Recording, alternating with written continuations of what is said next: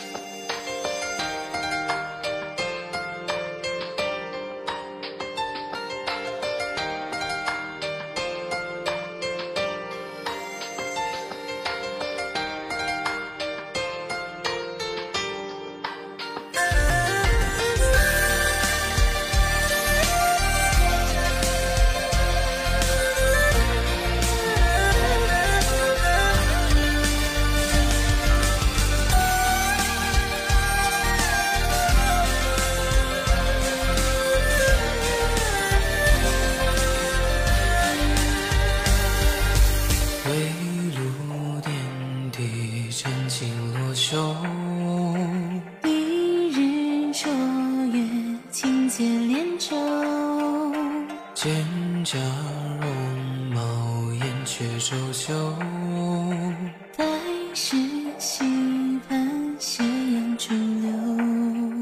见金风玉露见长久，凝细心念念相慕，见路崎岖阶叠盘愿一同守。渡你百年暮昏到白昼，一山临水上山水万愁，尽入一人梦。金色烟云，共沐春秋。细沉沉，炊烟悠悠。感情东风，一场霜。遥笛乍醒，知否知否？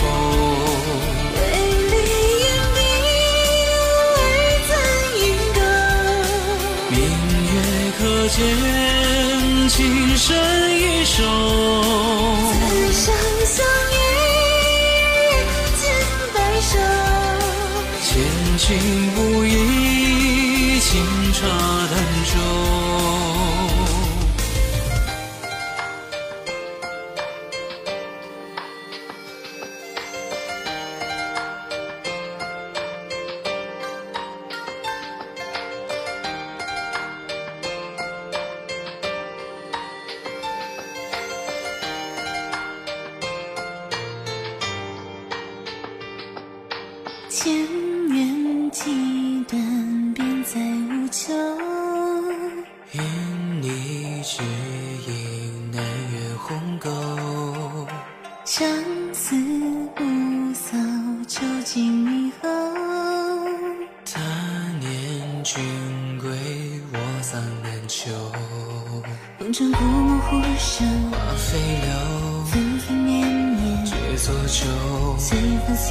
散，却又心依然眉头。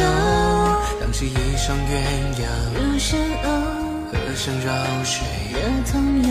月下花间，本来无求，对看君忘忧。何年何夕，两相执手。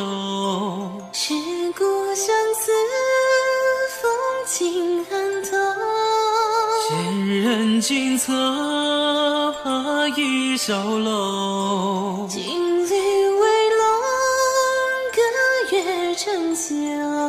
两夜凄长，姻缘更漏。数得千枚，零落红豆。为君一心，与君怎守？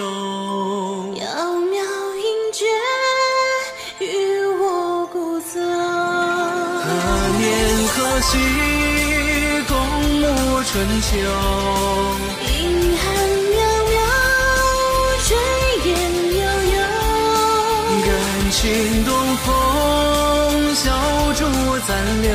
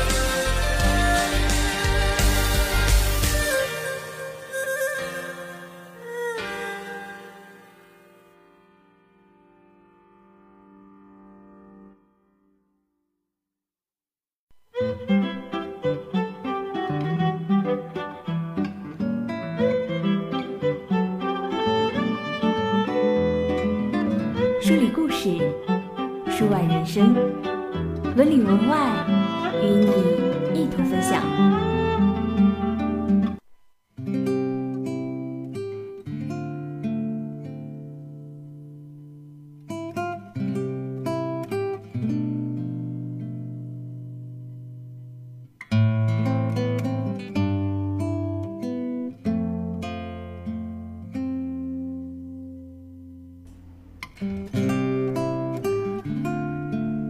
每个学习播音主持的孩子们心中都有一个主播梦，而我们喜欢看一些主持们的自传，通过他们的经历来激励自己不断前进。今天要给大家推荐的书籍是柴静的《看见》，相信在去年的节目《穹顶之下》播出后，有不少人重新认识了这位女主播柴静。那么今天我们就一起来看一看这本自传吧。十年前，他被选择成为国家电视台新闻主播，却因毫无经验而遭遇挫败。非典时期成为现场记者后，现实生活犬牙交错的切肤之感，让他一点一滴脱离外在与自我的束缚，对生活与人性有了更为宽广与深厚的理解。十年之间，非典、汶川地震、两会报道、北京奥运，在每个重大事件的现场，几乎都能发现柴静的身影。而如华南虎照、征地等刚性的调查报告，他也多有制作。在书中，他记录下淹没在宏大叙事中的动人细节，为时代留下私人的注脚。一如既往，柴静看见并记录下新闻中给他留下强烈生命印象的个人。每个人都深嵌在世界之中，没有人可以只是一个旁观者。他人经受的，我必经受。书中记录下的人与事，是他们的生活，也是你和我的生活。看见的写作动机很自然，也很简单。总结起来就是两个离开，第一个是二零零零年引他入央视的导师，东方时空创办人之一程芒去世；第二个是二零零九年突然调离新闻调查。两件事都是柴静无法预期的，让他感觉到生死万物的无常。他说：“人其实是背对着死亡，一天天倒退着活着。”人都有一死，但内心需要一种东西活着，而用文字记录，就是唤醒这种内心的过程。柴静在书中的一些话，也是可以引发传媒人的思考的。我没有刻意选择标志性的事件，也没有描绘历史的雄心，在大量的新闻报道里，我只选择了留给我强烈生命印象的人。因为工作的原因，我恰好与这些人相遇。他们是流淌的，从我心腹深处的石坝上漫溢出来，坚硬的成见和模式被一遍遍的冲刷，摇摇欲坠，土崩瓦解。这种摇晃是危险的，但思想的本质就是不安。我试着尽可能诚实地写下这不断犯错、不断推翻。不断疑问、不断重建的事实和因果。一个国家由人构成，一个人也由无数他人构成。你想如何报道一个国家，就要如何报道自己。我们大多数前往传媒道路上的孩子们，缺乏的也许正是这种追求真相或者去剖析事实的勇气。所以，我们还不够成熟，不够自信。对生活的理解也不够深刻，这也是正需要日后我们在学习的道路中慢慢探索和跨出的一步。也许我们不能改变某些社会的现状或者事实，但是我们不发声，又怎么会知道自己的潜在能量有多大呢？突破自己，才能看到新的希望。柴静更多的在追求真实，他要建立真实。真实的、从容的自我，不为了煽情而煽情，也不为了克制而克制。他要将人还原为人，而不是一个概念或者某种符号。以最谦卑的心态去了解、理解，去掉装饰，关注细节，看见人与人之间、人与世界之间那个看不见的纽带。当一个人关心别人的时候，才会忘记自己。这句话送给所有的走在传媒道路的小伙伴们，希望可以从一定的程度上对你们有所启发。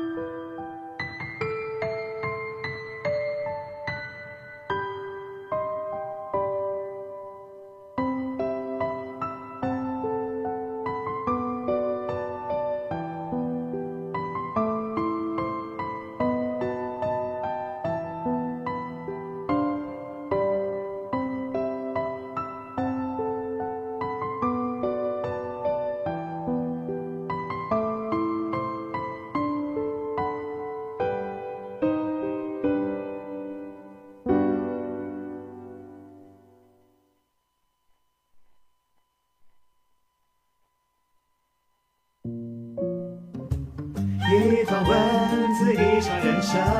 他顺起修来，悲欢离合，苦乐自知。初是生活活得精彩，去往逆风的人物，还看今朝有。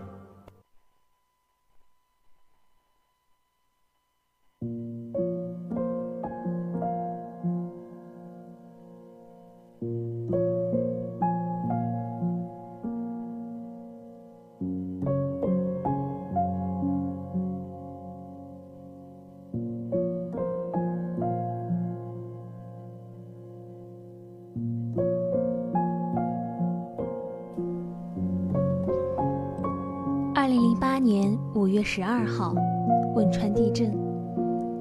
我在美国爱荷华州的一个小镇上，没有网络，没有电视信号，连报纸都得到三十公里远的州府去买，搞不清楚具体的情况。打电话请示领导，张杰说：“别回来了，前两天调查拍的东西都废了，现在做不了专题，都是新闻。”我发短信给老郝，怎么着？他说已经不让记者去前方了，要去的人太多，台里怕前方的资源支持不了，有人身危险。我问罗永浩，他正带着人在前方赈灾，已经有疫情了。老罗说，我回知道了。我改了行程回国，直接转机去成都。上飞机前，我买了份《纽约时报》，从报纸上撕下两张照片，贴身放着的是一对四川夫妇，站在雨里，妻子哭倒在丈夫的怀里，戴着眼镜的男人脸色苍白，抱着妻子，闭着眼睛，脸向着天，脚边是蓝色塑料布，覆盖着孩子遗体。一张是年轻士兵怀抱着一个孩子，带着一群人从江边崩塌的滑坡上向外走，江水惨绿，人们浮在乱石上，匍匐向前。到了绵阳，最初我被分去做直播记者。我拿着在医院帐篷里找到的几样东西，和满是土和裂缝的头盔。一只又湿又沉的靴子，和一块手表。讲了三个故事。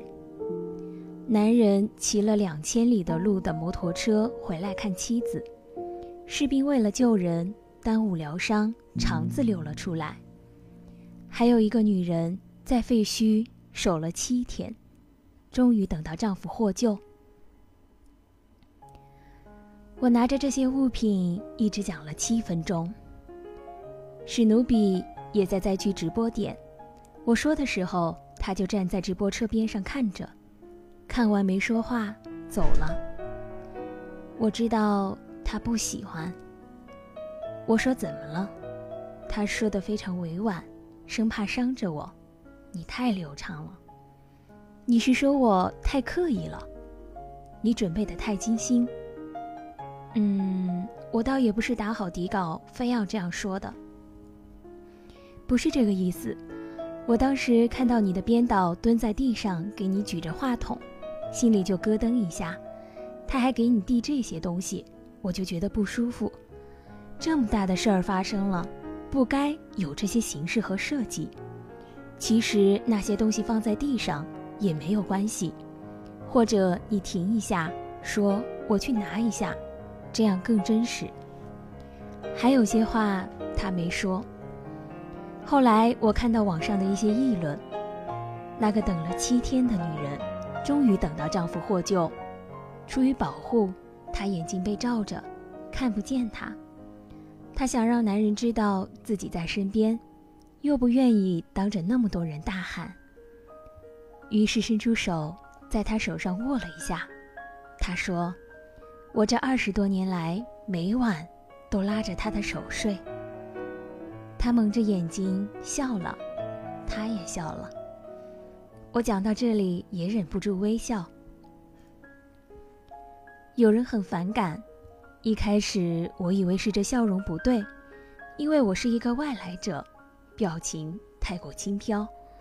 后来我看了一遍视频，是我在说这一段话时，只顾着流利，嘴里说着，心里还惦记着下一个道具应该在什么时候出现，直播的时间掐得准不准。我只是在讲完一个故事，而不是体会什么是废墟下的七天，什么是二十年的遗忘。我讲得如此轻松顺滑，这种情况下，不管是笑与泪，都带着装饰。这一点，观众看得清清楚楚。努比委婉地说了那么多，其实就是一句话：你是真的吗？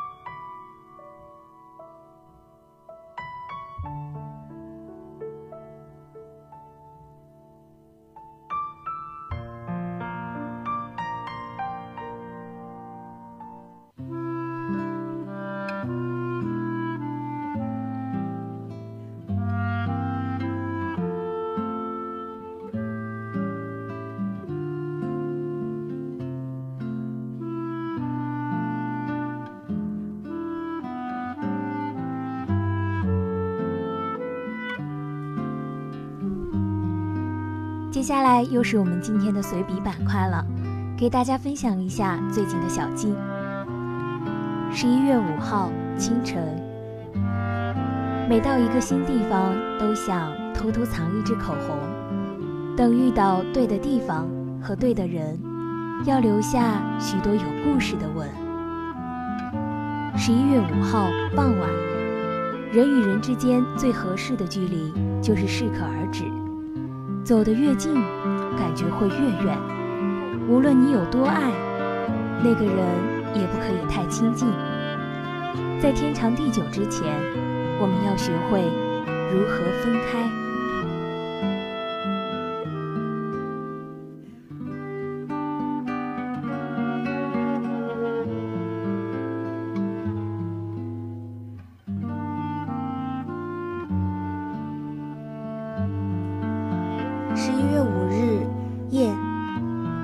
总是要往前看，偶尔回头也不要紧，但总是要将生活和人生继续。再惨痛的过往，终会有淡漠的一天；再千疮百孔的人生，也需要一步一步踏踏实实的往前走。每一个人都应该有他自己要走的路，必定会有人爱你，只不过也许这个爱不被你知道而已。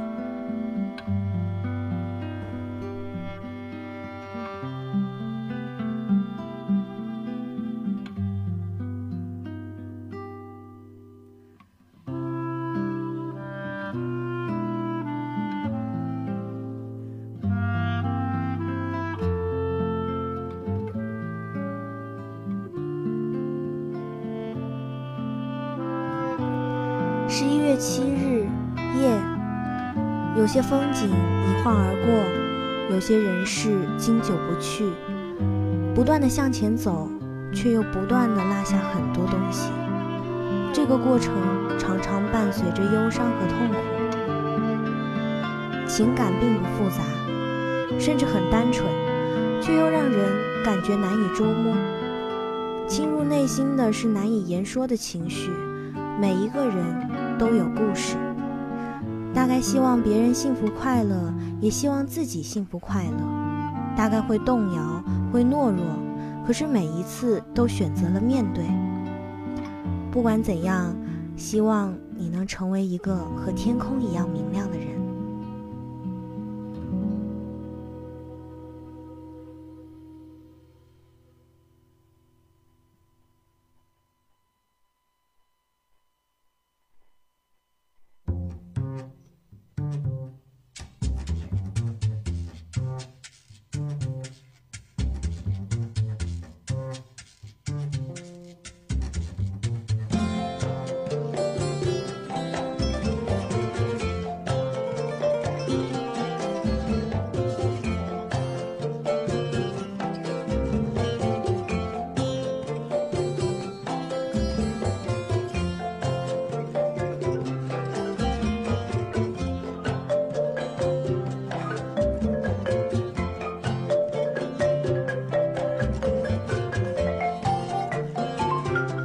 节目到这里就要和大家说再见了。